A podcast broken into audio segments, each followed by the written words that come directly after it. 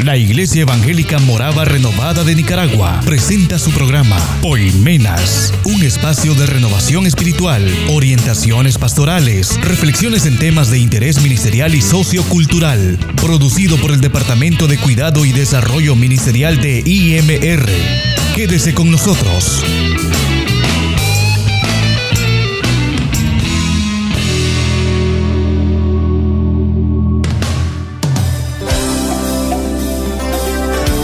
Bendiciones a todos nuestros oyentes. Una vez más con ustedes llegando a la sintonía de su corazón con una audición de su programa favorito, Poimenas. El programa producido por la IEMR bajo la conducción inicial de nuestro obispo, el superintendente Carlos Goff, y de nuestra directora Julita Ramírez de Goff y todo el equipo de trabajo de comunicaciones y de desarrollo ministerial de IEMR, la Iglesia Evangélica Renovada en Nicaragua. Estamos entonces hoy con el gusto de tener nuevamente entre nosotros al doctor Nelson Cortés que ha hecho espacio en su agenda de trabajo diaria para compartir lo que Dios le ha dado, de las cosas que Dios le ha dado, orientaciones hacia nuestros amados hermanos oyentes. Uno de los problemas ah, duros que atacan a la sociedad global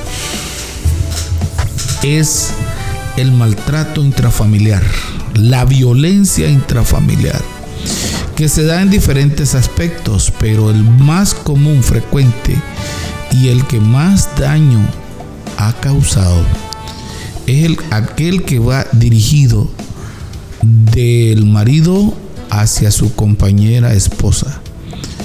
Ese que ha desembocado en situaciones que ha obligado a los gobiernos a tratarlo como aspectos muy particulares y hemos pasado inclusive a formatos de ley que tipifican el maltrato dirigido a la mujer de diferentes formas han tomado eh, eh, reformas, han tomado medidas más duras, más drásticas, pero mm, en lo poco que hemos podido estudiar, los resultados no han sido satisfactorios. Aquí tenemos a un hombre de Dios que además de casado, con una psicóloga que trata este tema, él también como ministro y como eh, facultativo de la salud, el hombre que tenemos aquí a nuestro lado, Nelson Cortés, tiene mucha información y experiencia en este tipo de tratos. De tal manera que le pedimos que aproveche el intermedio para disfrutarlo, vaya a hacer lo que vaya a hacer y vaya a reunir el cuaderno con el lápiz para que no se pierda de las incidencias y recomendaciones que nuestro invitado especial tendrá con ustedes.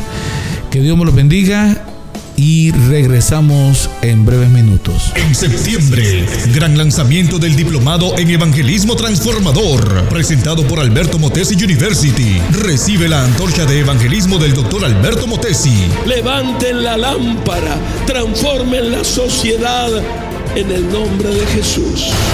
Fortalece tus capacidades de evangelismo y plantación de iglesias. Nuestra región indígena será el epicentro de un avivamiento nacional. Sé parte de este gran mover. Capacítate e impacta tu comunidad. Iniciamos en septiembre en el Instituto Bíblico Raya Carraya, presentado por Alberto Motesi University, Instituto Bíblico Raya Carraya y la Iglesia Evangélica Morava Renovada de Nicaragua. Para información escríbanos a info arroba o llámenos al 2270-0408. Diplomado en Evangelismo Transformador. Esto es Poimenas. Desde Nicaragua para el mundo. Todo el quehacer de la Iglesia Evangélica Morava Renovada de Nicaragua. Un espacio de reflexión, música, orientaciones pastorales. Poimenas. Siga con nosotros. Este es su programa Poimenas, no se ha equivocado. Estamos en Poimenas y espero que estemos preparados para escuchar lo que nos trae Dios a través de su siervo Nelson Cortés. Doctor, bienvenido nuevamente entre nosotros. Buenas, ¿cómo están? Eh, hoy lo queremos escuchar eh, compartiendo con nosotros cuál ha sido eh, la experiencia suya en el trato y acompañamiento del trabajo profiláctico, reconstructivo a mujeres que han sido víctimas de maltrato intrafamiliar. Es un tema eh, bien amplio, un tema bien grande porque es un problema social muy, pero muy impactante. Han pasado los años, han pasado 20 años, 30 años, 40 años, y es sorprendente cómo seguimos hablando en mero siglo XXI, cuando la educación por todas las vías ha crecido, todavía de mujeres víctimas de maltrato, violencia intrafamiliar. Y como usted decía, eh, se han endurecido las leyes, eh, se han creado este, nuevas penalidades y, ¿qué le puedo decir? esto mm, lejos de poder detenerlo, lo que ha hecho es eh, agravar más la situación, agravarlo, o sea, ponerlo más evidente. Más mujeres asesinadas, más víctimas de violencia. Y eh, de hecho, eh, las autoridades han creado muchas formas. Últimamente una cartilla como un ABC para poder decirle tenga cuidado cuando usted eh, eh, se sienta que está en violencia y busque la manera de denunciar. Pero hay un punto muy importante que se deja de un lado. Y yo he dicho, y le hacía un comentario fuera del programa, hay temas tan relevantes como la pandemia. Yo le explicaba accidentes de tránsito en moto, eh, muchos jóvenes muriendo, abandono de los estudios, la fiebre de las redes sociales, el hacerse famoso desde la noche a la mañana por, medios eh, electrónicos actuales y que de repente caen y eh, la depresión. Temas muy interesantes que yo creo que poco a poco se pueden ir dilucidando en unos minutos, en tras minutos en, el programa. La violencia eh, y las víctimas femeninas siguen en auge. es una realidad. Violencia, desde el punto de vista espiritual, estamos bajo un ataque severo, demoníaco. Pero la base en esto tiene que ver con problemas de orden psicológico, problemas conductuales. ¿De dónde vienen los maltratadores? Ese es el punto. ¿De dónde vienen? ¿De una familia disfuncional? ¿De un papá ausente? ¿De un papá maltratador? ¿De una madre eh, muy autoritaria? de un, ah, de un abuso psicológico muchas veces, ¿no? Y estos jóvenes hombres se, convierten en personas que no van a permitir que su hombría se vea en tela de juego, su ego.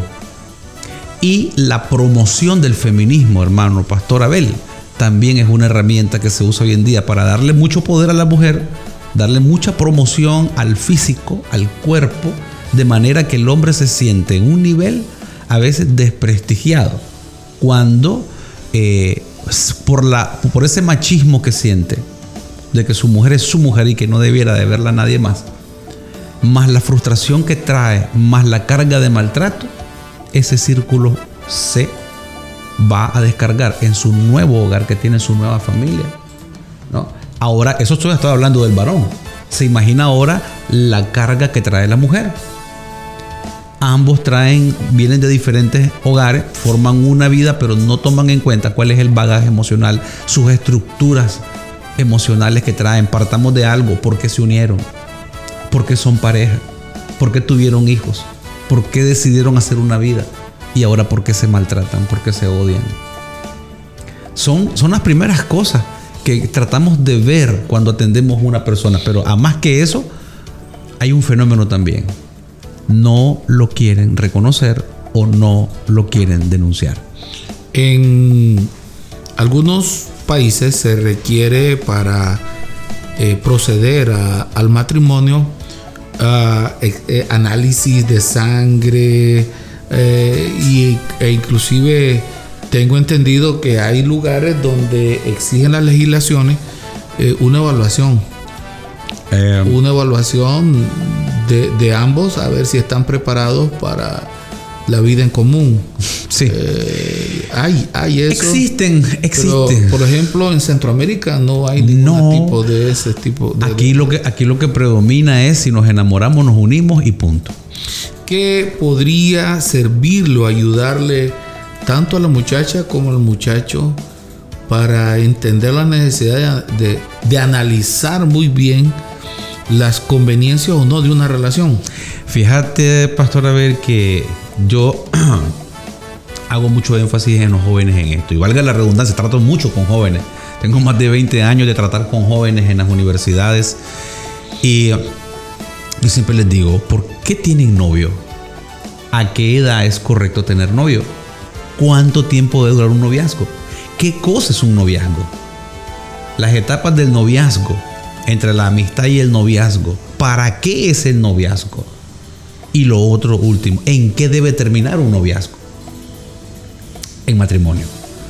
Mientras no haya compromiso, nunca le reclame a quien va a ser su marido lo que no se comprometió a hacer de novio. Y yo le digo, si tu novio te grita siendo novio, no vaya después a decir que no lo vio cuando le pegue de marido. Si tu novio fuma, siendo novio te pone el humo en la cara, no le reclame cuando también le ponga botellas de licores y drogas y otras cosas siendo marido.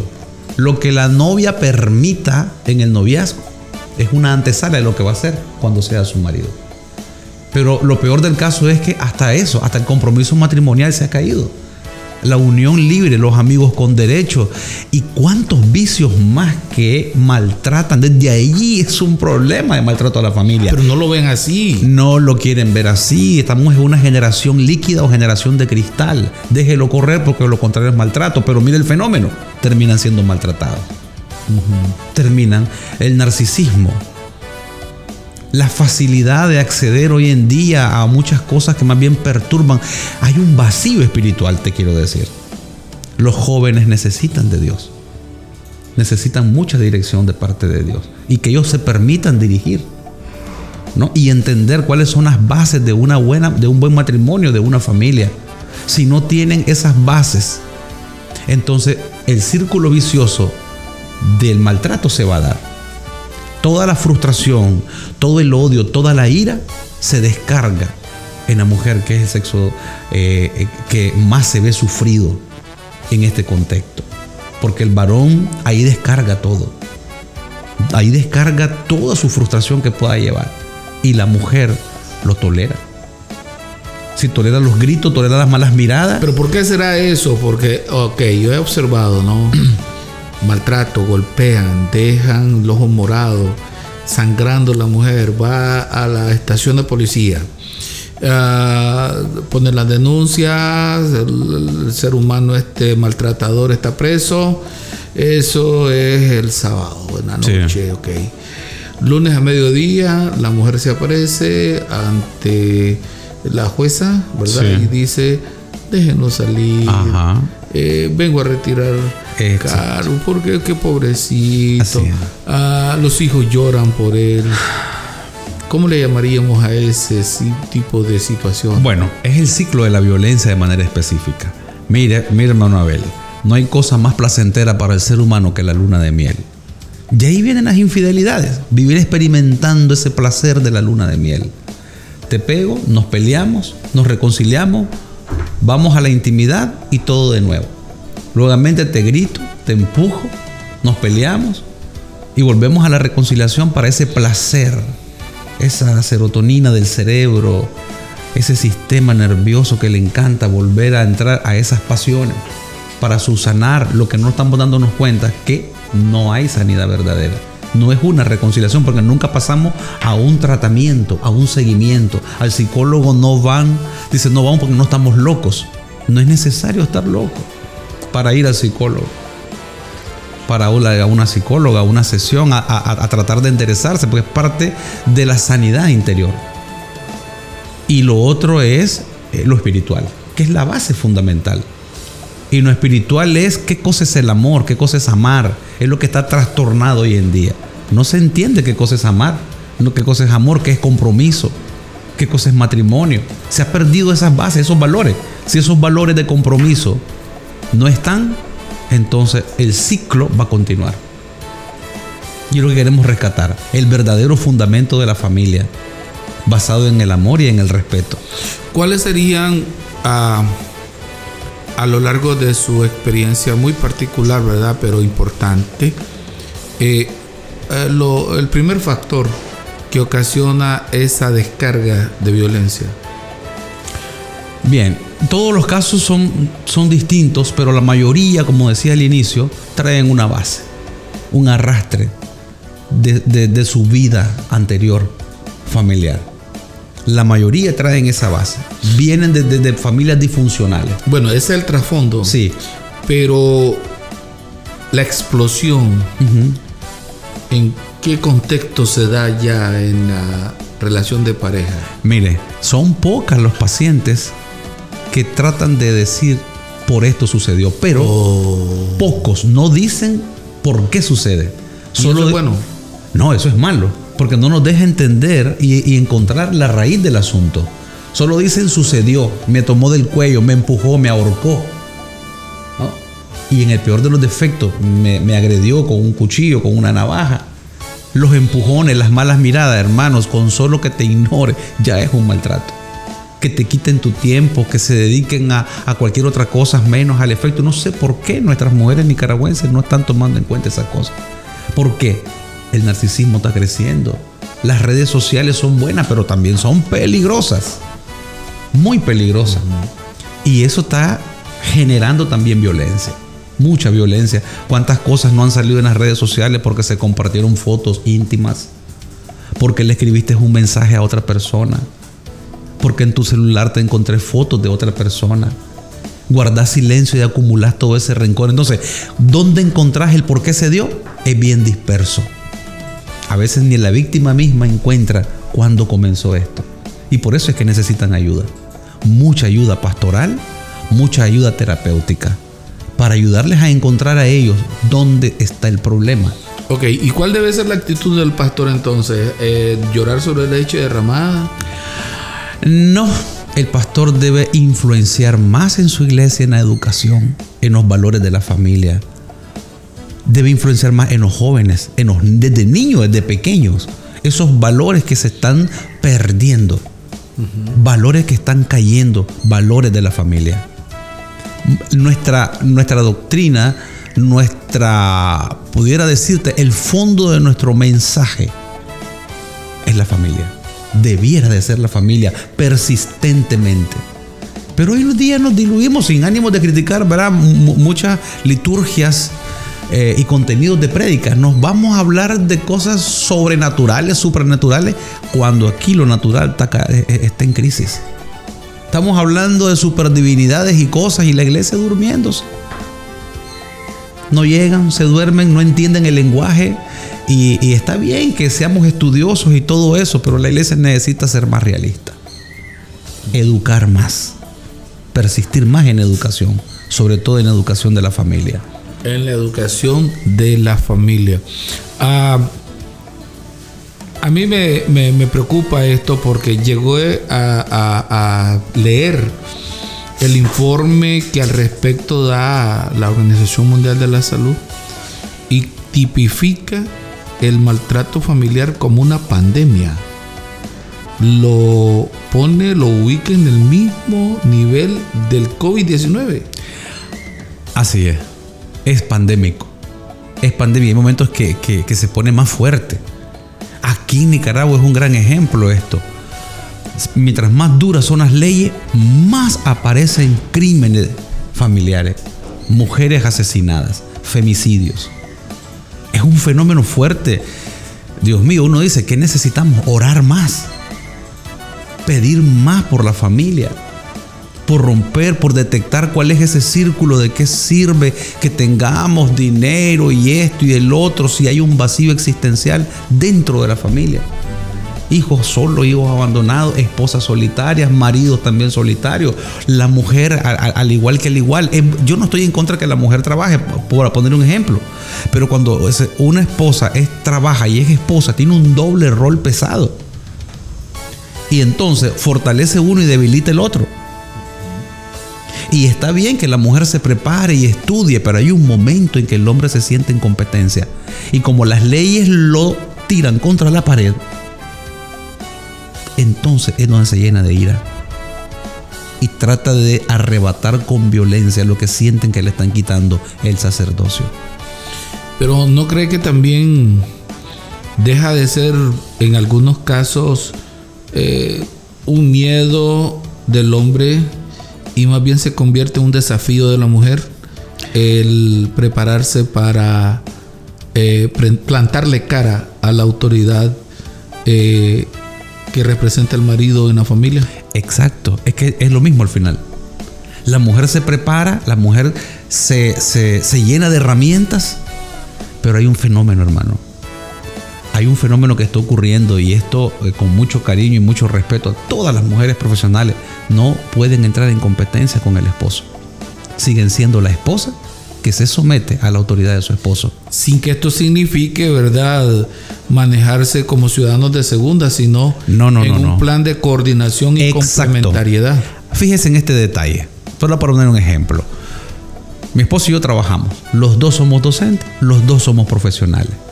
Entonces yo, yo le digo a mi esposa, no es tu obligación trabajar duro y poner dinero. Eso es tu apoyo. Ser esposa es tu obligación. Pero en mi consideración, para considerarla a ella, le digo, yo, mi obligación es trabajar y mi aporte es ayudarte a lavar traste, ayudarte a limpiar, arreglar mi ropa, a recoger mi ropa sucia, cuidar la casa.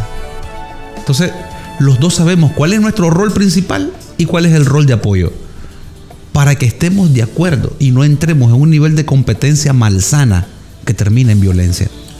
Para cerrar nuestra audición, doctor, a, los líderes denominacionales, que oigo muchos programas denominacionales orientados a plantación de iglesia y de crecimiento, pero paulatinamente va creciendo este problema de la violencia interfamiliar. ¿Qué mensaje enviaría a los líderes denominacionales de que nos están oyendo? Que seamos realistas. Que seamos muy realistas. Mucho, el que mucho abarca, poco aprieta. Estamos soñando con universalidades de cosas y lo poquito que tenemos se está deteriorando lo que tenemos trabajemos con ganas y también con certeza. Con certeza de lo que estamos haciendo, midiendo impacto, midiendo de qué sirve tener mil, dos mil miembros si tengo violencia ahí. Y aún los miembros, esto es sorprendente, miembros de iglesia, líderes que también maltratan y están en iglesia. También maltratan y están dentro de los ministerios hermanas que están sufriendo por el hermanito. Y hermanitos abandonados porque las esposas dicen, yo estoy emprendiendo. Yo estoy en la nueva era. Soy mujer y me quiero. Y todo eso egocentrismo que te venden las redes sociales hoy en día es un peligro, es un caos.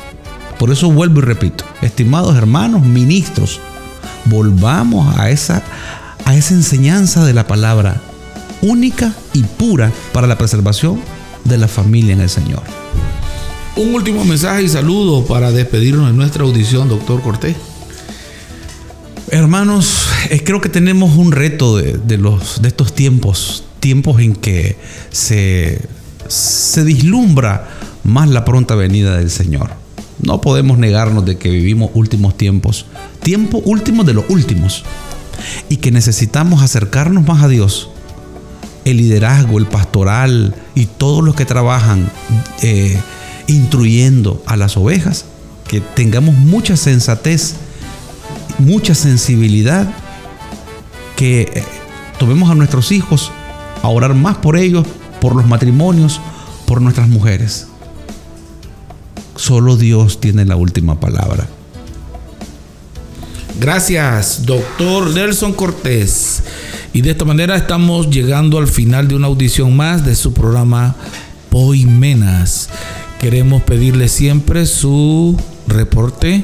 Queremos pedirle siempre a ustedes la manifestación de su gozo y aprobación a este programa, así como sus comentarios que nos ayudarán a mejorar el trabajo que hacemos.